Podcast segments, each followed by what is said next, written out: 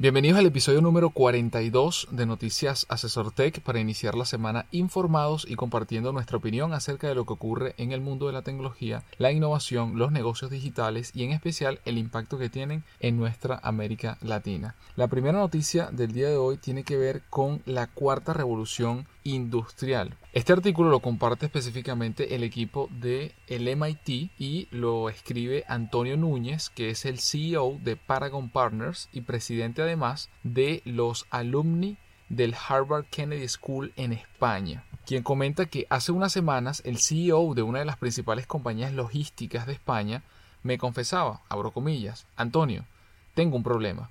Soy consciente de que el sector está transformándose radicalmente y nuestra compañía debería hacerlo, pero hemos tenido los mejores resultados de los últimos 15 años y mi comité de dirección no cree que deba cambiar. Fin de la cita. Esa reflexión me llevó, comenta Antonio, me llevó a una serie de preguntas relevantes para entender qué pasa. ¿Están las cúpulas directivas de las grandes empresas preparadas para afrontar el reto de la transformación de la economía digital? ¿Saben los CEO de las organizaciones qué competencias les van a exigir en el nuevo escenario? ¿Conseguirán las empresas tradicionales adaptarse rápidamente o tenderán a desaparecer? Nunca en la historia ha existido una fuerza capaz de cambiar tan rápido la forma de hacer negocios y el orden económico mundial. Esto hace que la transformación digital sea una cuestión urgente, ya que los factores que la motivan son estratégicos y evolucionan a un ritmo inimaginable. Por un lado están los consumidores, mejor informados de una forma directa, por otro, están los nuevos competidores. Para iniciar un cambio organizativo es necesario reconocer e interiorizar las necesidades del cambio, entender y planificar bien todo lo que se quiere cambiar y desarrollar una hoja de ruta completa. Entonces, a partir de ese planteamiento y de esas preguntas que,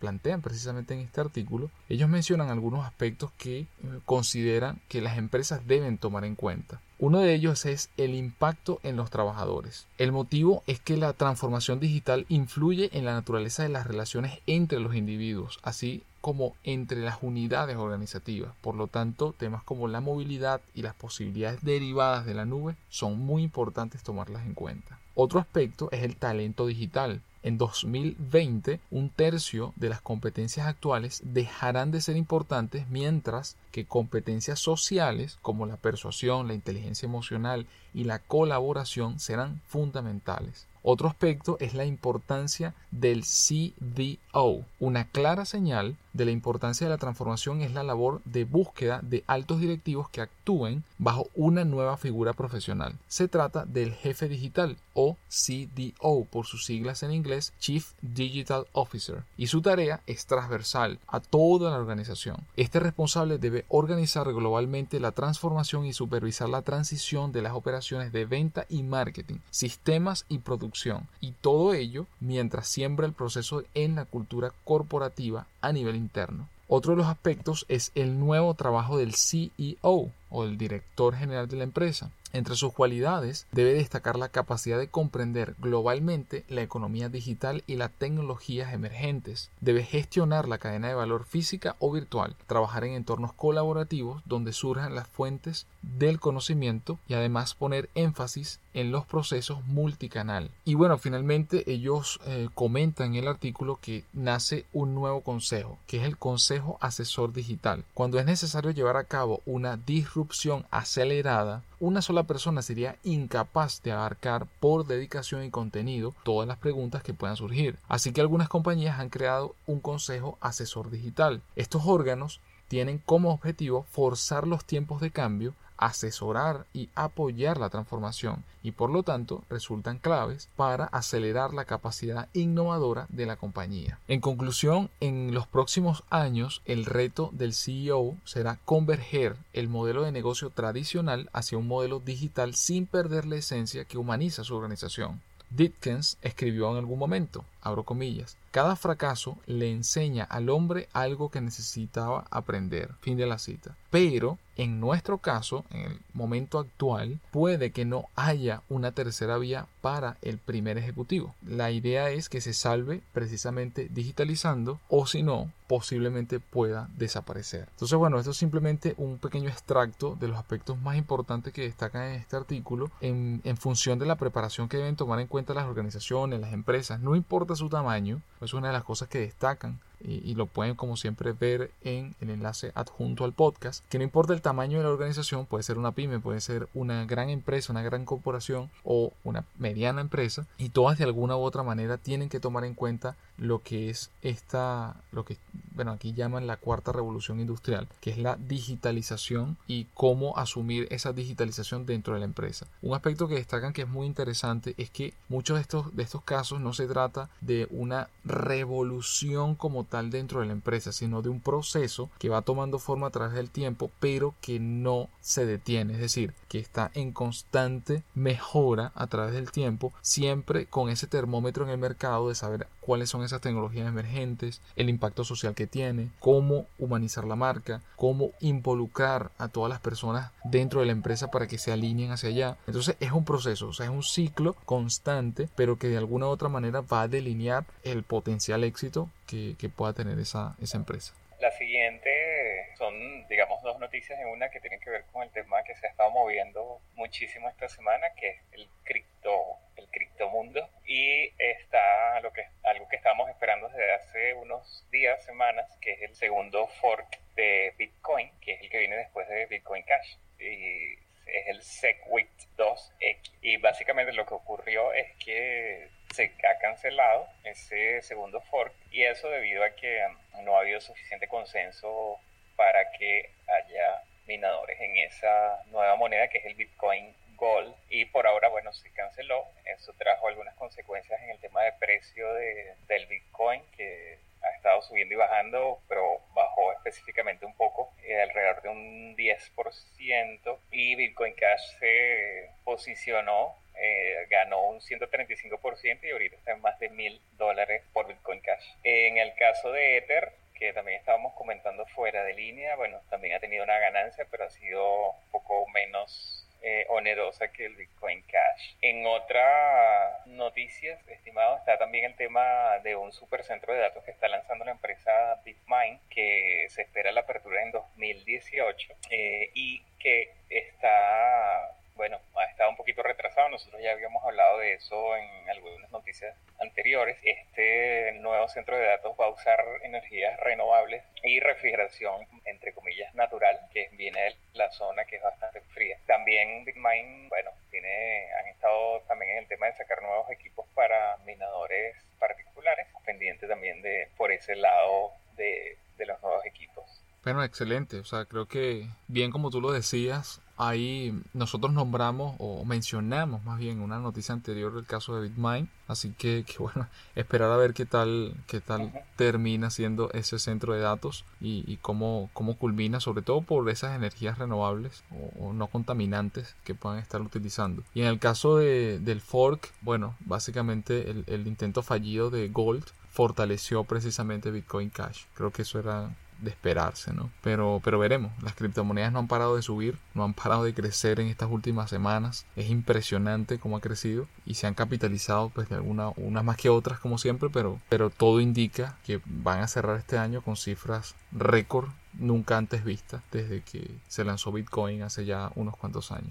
Así es, récord de ganancias en general. Y bien, con eso y bien, con eso pasamos a la tercera noticia que tiene que ver con telemedicina y nos vamos ahora a Latinoamérica, de China hasta Ecuador. La telemedicina es el futuro y este emprendedor ecuatoriano lo sabe bien. Luis Villarroel es cofundador de Multidoctores, una plataforma inteligente de telemedicina que ya ha logrado atender las consultas médicas de 150.000 personas. Luego de que Hello Food adquiriera su startup de comida a domicilio en 2014, el ecuatoriano Luis Villarroel decidió continuar su aventura emprendedora en un sector totalmente distinto. Con Multidoctores, su plataforma inteligente de telemedicina ya ha logrado atender las consultas médicas de más de 150.000 personas y en la competencia global de startup en mercados emergentes, Star World fue escogida como la mejor de Ecuador. En una entrevista que le hicieron a Luis, le preguntaban, ¿cómo pasaste de la comida a domicilio en Internet a la telemedicina? Su respuesta fue la siguiente, abro comillas, hace varios años, con mi socio David Borja, veníamos monitoreando el sector y veíamos que todavía estaba muy verde. Justamente el asunto de la comida a domicilio en línea nos llevó a conocer a alguien que tenía restaurantes y un negocio de telemedicina a través de teléfono que llevaba haciendo por 20 años en México y Ecuador. Ahí surgieron las conexiones necesarias para asociarnos con este tercero y arrancar el proyecto. Le preguntaban también, ¿y por qué no seguir con el comercio electrónico? Luego de la adquisición sabíamos que teníamos que empezar otro proyecto. Pero el tema del e-commerce es muy complicado porque los modelos de negocio están muy saturados.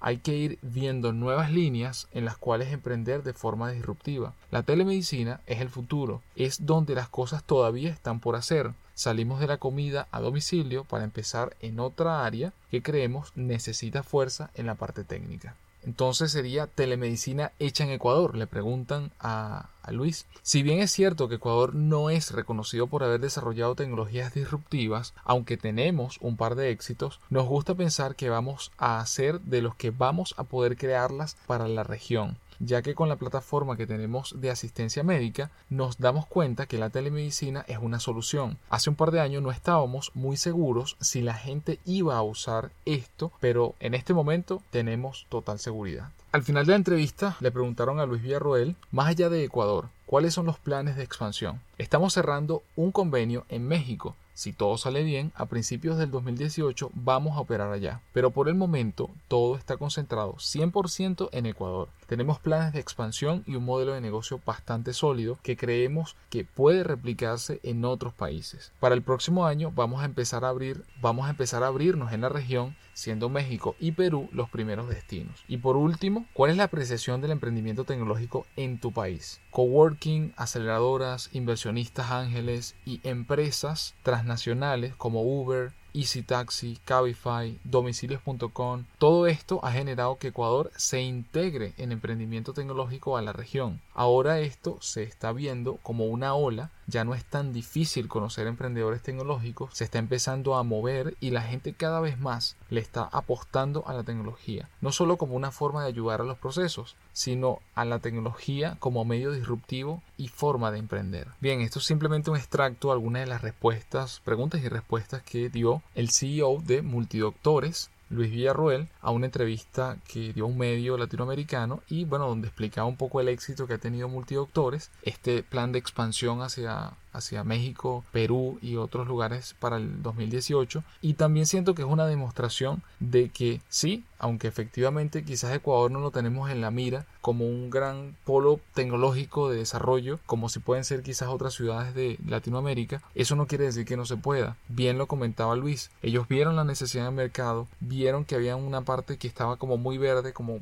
como cosas por hacer y a desarrollar en el futuro y decidieron pues emprender hacia allá. Entonces creo que lo más importante es conocer como siempre el mercado, cuál es el mercado, cuál es el segmento del cliente, cuál es esa propuesta de valor acompañada de un desarrollo tecnológico que cumpla precisamente con las exigencias de hoy que son por supuesto muy distintas a hace 5, hace 10 años atrás. Entonces, bueno, excelente, excelente iniciativa. Ojalá se puedan seguir eh, expandiendo hacia otras ciudades y podamos tener acercamiento incluso a la plataforma para, para tener ese feedback directo utilizando su servicio interesante la, la, plataforma y el sector salud moviéndose, ¿no? Un sector que no, siempre nos ha interesado, bueno, estamos pendientes siempre de eso. Y bueno, la siguiente noticia tiene que ver con el sistema operativo que nosotros utilizamos. Tanto tú como yo somos usuarios de Linux, diferentes distros, pero este sistema operativo del pingüinito. Y básicamente hace dos días dio el nuevo listado de los 500 superordenadores más potentes del mundo, que es el famoso top 500.org, y que demuestra que Linux está en dominio absoluto, 100% de estos superordenadores para este, para este último listado. Ya todos sabemos que, bueno, que Windows es el, rey en el tema de escritorio, laptop y eso, portátiles, y no hay competencia. Pues en todos nos recordamos de alguna forma la famosa frase de que, ah, este es el año de, Linux en el escritorio, y bueno, básicamente ya a estas alturas es gracioso escucharla, ¿no? Pero en el sector en donde sí se puede Linux presumir es justamente la parte de supercomputadores. Y aquí es básicamente servidores que están orientados a estudios científicos, eh, estudios de galaxias, de universos, etcétera, o de temas de salud, estudios de, enfermedades, etcétera, y que, bueno, son sistemas que, donde se han invertido millones de dólares y aquí la confianza va a este sistema operativo abierto. Entonces, este proyecto de Top 500, esta página, reúne esta información y publica dos veces al año la lista y de todos estos servidores. En este caso, el, el servidor viene, el más potente del mundo, viene de China y es el Sunway Taihu Lite y tiene nada más y nada menos que 10 millones 649.600 núcleos. Y bueno, escucha esto, estimado más, nada más y nada menos que 1.310.720 gigabytes de memoria RAM. ¿qué harías tú con esa cantidad de memoria RAM? Nada más y nada menos. Todo ello, sí, sí, exacto. Y bueno, es un sistema operativo Linux eh, adaptado que se llama Sunway Race OS 205 y ha sido desarrollado 100% en China. Este, China también ocupa las dos primeras posiciones de supercomputadores y tiene nada más y nada menos que 202 supercomputadoras dentro de esa lista de 500. Bueno, Linux ya era desde 2015 prácticamente ubica, eh, estaba ubicado en un 90 y más de un 94% desde el 2015 y bueno, ya, ya sacó completamente a lo que sería sistemas Unix y creo que había uno o dos sistemas Windows en ese momento en 2015. 500 supercomputadores es Linux. Increíble. ¿Qué tal? ¿Qué tal? ¿Qué te parece? Bueno, creo que eso afianza un poco también la, lo que hemos comentado en otros episodios, en otras noticias, relacionado a la infraestructura web. O sea, siempre comentamos, y es una lista que también sale todos los años y tratamos siempre de compartírsela, de cuál es la empresa que de alguna u otra manera ofrece, bueno, tiene la infraestructura más importante por, por su uso en Internet, como pasa con Amazon. Y lo que ocurre es que la mayoría, o sea, cuando digo la mayoría, probablemente esté cercana, esté superando el 90%, en, algunos sectores, los principales servicios de Internet, las principales páginas web están en servidores que utilizan sistema operativo Linux. Entonces, ciertamente, bien tú lo comentabas, quizás esa frase de, bueno, este es el año de, de, Linux en el escritorio, que, bueno, sí, probablemente no solamente que no ha ocurrido, sino que no sé si ocurra en el futuro. Pero lo que sí no es menos cierto es que no solo los supercomputadores, sino que también prácticamente eh, la principal infraestructura de servicios de Internet, el que se pueden imaginar, están montados en servidores que utilizan sistema operativo Linux. Entonces, bueno, su dominio quizás no es tan comercial, pero probablemente si en algún momento alguien se pregunta qué pasaría si apagamos Linux, se apaga la mitad del mundo. Correcto. Entonces, bueno, qué interesante ese listado. Y bien, con esto pasamos a la noticia número 5 de este episodio número 42 de Noticias Asesor Tech. Y esta viene de un estudio que comparte el equipo de Harvard, específicamente lo escribe Jennifer Porter, y lo titula Cómo dar feedback realmente útil. Durante la última década he realizado, comenta Jennifer, he realizado miles de entrevistas de evaluación 360 grados con los compañeros de los líderes con los que trabajo como coach. Mi objetivo con estas sesiones es entender mejor las fortalezas y debilidades de mis clientes. Sin embargo, la mayoría de los comentarios que recibo no resultan especialmente útiles. ¿Cómo se puede dar un feedback que ayude a la persona evaluada a aprender y mejorar? Este feedback de desarrollo estratégico requiere reflexionar con atención sobre qué y cómo se dice. Aquí tienes algunas características comunes se centra en la visión global, está alineado con la organización, evalúa comportamientos de forma concreta, se basa en hechos, no en interpretaciones, trata tanto lo bueno como lo malo, busca siempre patrones, está vinculados con el impacto. Y por último, siempre debes priorizar. Los adultos solo pueden concentrarse y trabajar en unos pocos conceptos a la vez. Redactar comentarios de valoración realmente útiles requiere más cuidado y atención de lo que normalmente se invierte. Al igual que cualquier otra habilidad, el ajedrez, el golf, aprender a hablar mandarín, el feedback de desarrollo estratégico requiere que prestemos atención y hagamos muchas cosas de manera efectiva y simultánea. Dada la oportunidad de ayudar a otros a desarrollarse y volverse más efectivos, vale la pena el esfuerzo, se los garantizo. Así cierra este, este, este artículo. Simplemente tomé los aspectos más importantes como siempre para profundizar en cada uno de esos aspectos que ella menciona, como la,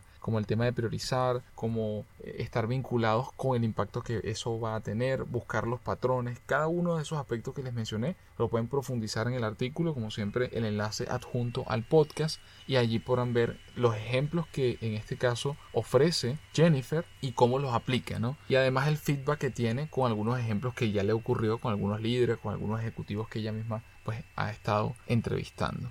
Así que tómenlo en cuenta en sus organizaciones, en su empresa. Es muy importante dar feedback de manera útil, que no sea dar un feedback por darlo. Y eso ocurre no solo desde el punto de vista de recibir un feedback de un cliente, sino también darle un feedback no solo a nuestro cliente, sino también a cada uno de los compañeros de trabajo, cada uno de los empleados, de los miembros del equipo que, que, necesitan tener ese feedback también útil y alineado estratégicamente hacia las fortalezas de la empresa. ¿no?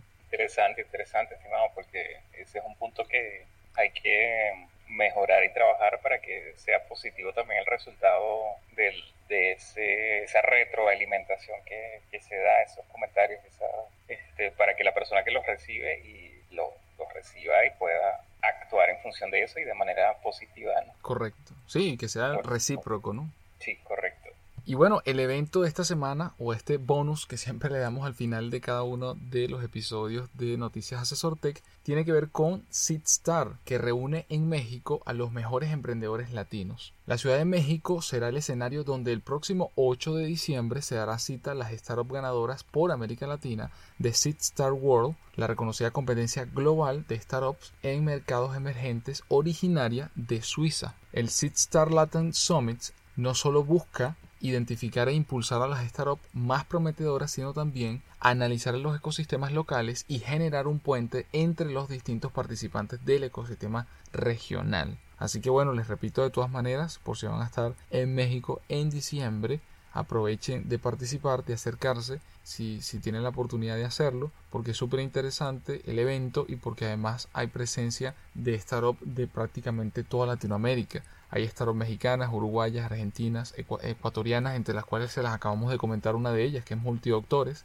También va a haber de Perú, Colombia, Chile, Costa Rica, Brasil, Jamaica, Bolivia y hasta República Dominicana también va a estar presente en el evento. Así que si les interesa, deben solicitar la invitación al correo latan.sitstar.com porque tienen que estar inscritos en su plataforma y como les digo el próximo 8 de diciembre. Así que bueno, si tienen la oportunidad de asistir, asistan y después nos comentan qué tal les fue. Y bien, con esto llegamos al final del episodio número 42 de Noticias Asesor Tech. Como siempre, gracias por escucharnos. No olviden suscribirse a nuestro canal en SoundCloud, comentar y compartirlo con sus compañeros, amigos y familiares. Nos escuchamos el próximo día lunes.